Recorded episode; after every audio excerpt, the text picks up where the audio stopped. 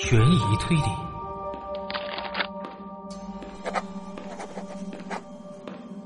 都市探案。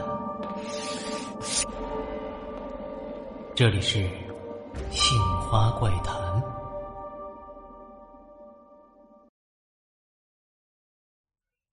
拿破仑说过：“这世界上有两根杠杆可以驱使人们行动，那就是利益和恐惧。”我是四年前因为狂躁症进的精神病院，不过老实说呀，我已经记不清楚当时有什么感觉了，就记得每天都是吃饭、睡觉、做检查，一直就这样过了很久。然后大概是两年前吧，当时我的精神状态可能是稍微好转点了，所以记得比较清楚。有一天下午，我吃完了饭。就被一个护士带出去单独做了一个检查。检查结束之后，那个护士就把我带到了一间病房里，在那里除了我之外，还有其他五个精神病，是老院长把我们找来的。那五个精神病患者是不是他们呀？雷警官拿出了几张照片，展示在了叶福才面前。嗯，没错。就是他们几个。老院长为什么把你们聚集在一块儿呢？这个是给我们上课的。上课？对，一开始还是普通的心理辅导，但是后来就变得不一样了。变成什么样了？暴力、复仇，还有社会的不公和各种反社会的知识。嘿，不过老院长每次都有一个度，既能够稳住我们的情绪，也能把这些东西都传到我们脑子里。没想到居然会有这种事情，看来这几名精神病患者连续伤人是真的不是偶然了。根据叶福才的讲述，这就是早有预谋的。我又想起当时在精神病院里看到老院长的种种表现，的确是处处透露着点怪异。但是还有一个地方让我心里始终放不下，那就是这次委托当中的王小刚。要说他也是一样发病伤害过人，只不过是发生在一年以前。而且我之所以能够发现这些精神病人集体出院，并抢先一步得到案件动向。就是因为之前用红塔山从他的嘴里套出来的线索。综合这些，我总觉得他和这个案子可能也是有关联的。但是在这叶富才的嘴里，我根本就没有听到任何关于王小刚的事情。叶富才，我问你一个人。哎，好啊，你问吧，只要是我知道的，肯定告诉你。王小刚，你认识吗？呃，呃啊！叶福才听到这个名字是微微愣了一下，但是随即又恢复了正常。他皱着眉头，略作思索状的说道：“王小刚，这个名字我倒是有听说过，应该也是院里的病人吧？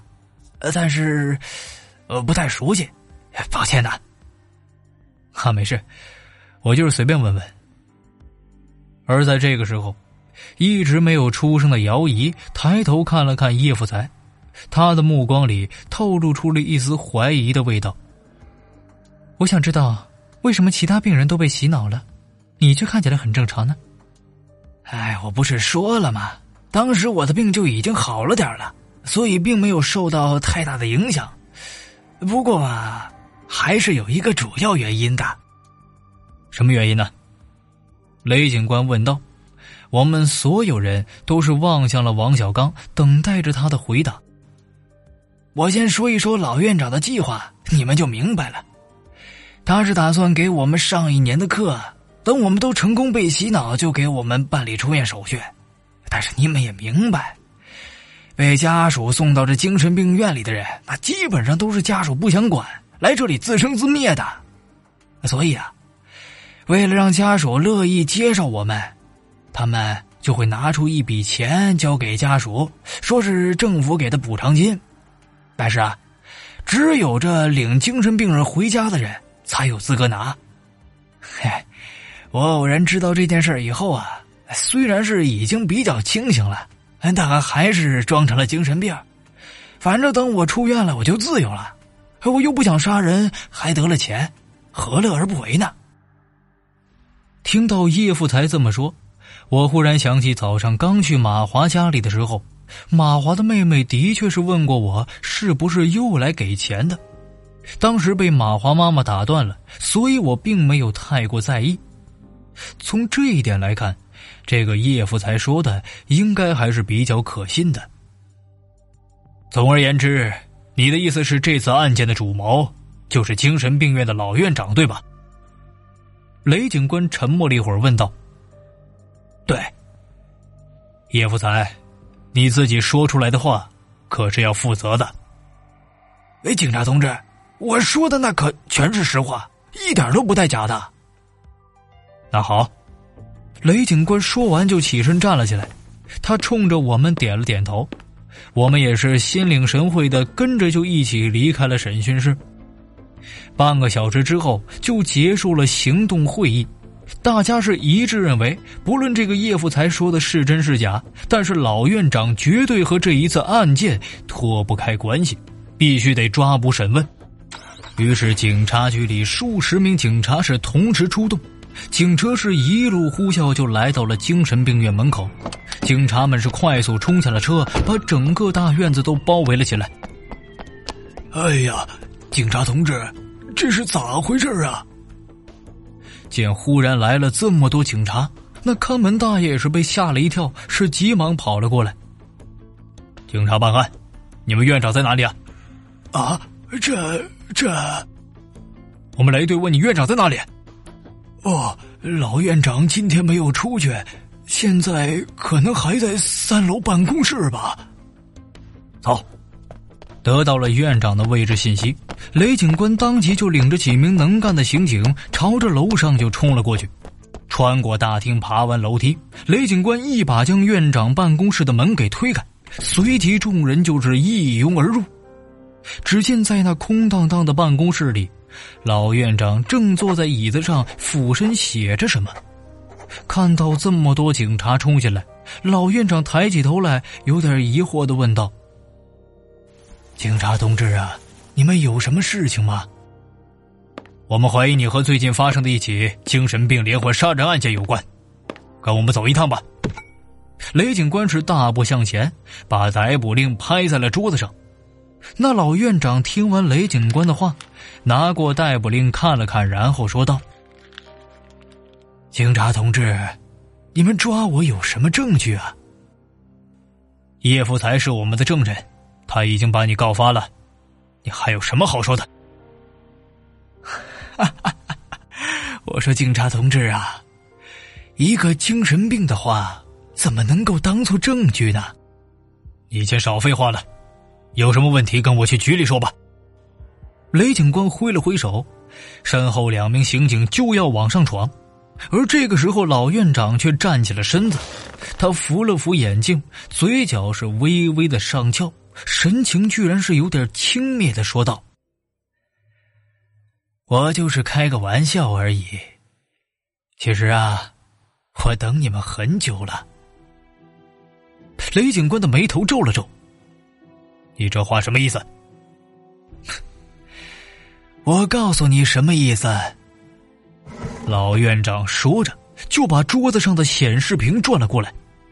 只见在屏幕画面之上是一个破旧的房间，而在房间里现在有好几十个身穿着白色病服的精神病患者，或坐或躺，明显是被囚禁起来了。你这是干什么？雷警官是厉声问道：“警察同志，我知道你姓雷，先不要这么激动嘛。雷警官，你怕是不知道，今天下午院里在地下室进行了一次精神讲座，这些患者现在还没出来呢。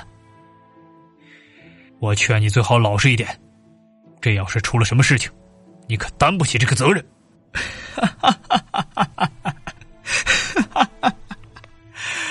我说雷警官，你这话是吓唬谁呢？啊？你认为我现在还会害怕承担什么责任吗？那你到底想干什么？我想和你做一个交易，你做梦！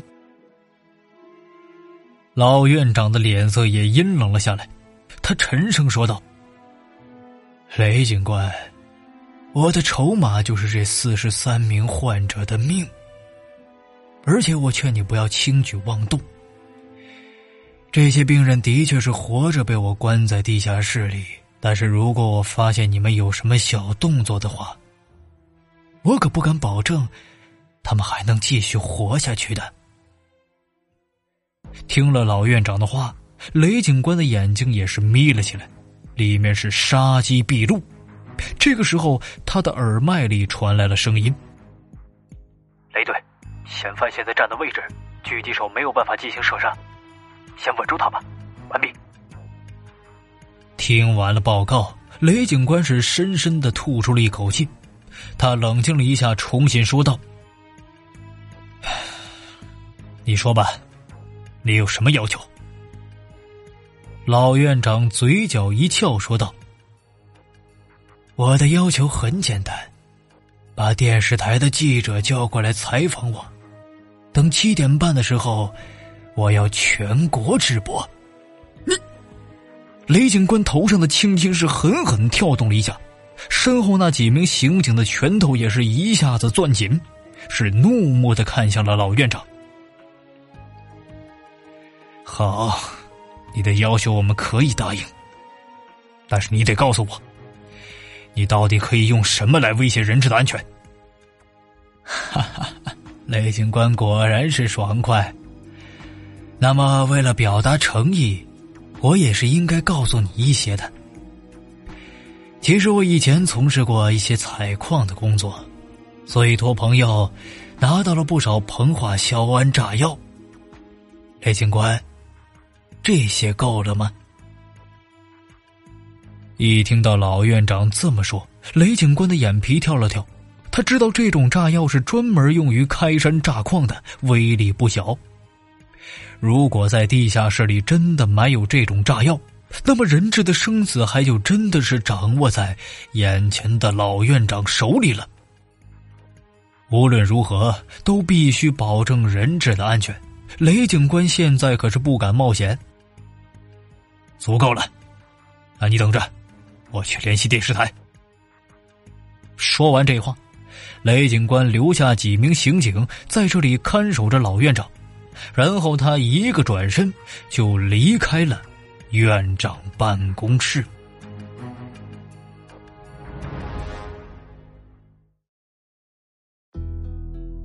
听众朋友，本集播讲完毕，感谢您的收听。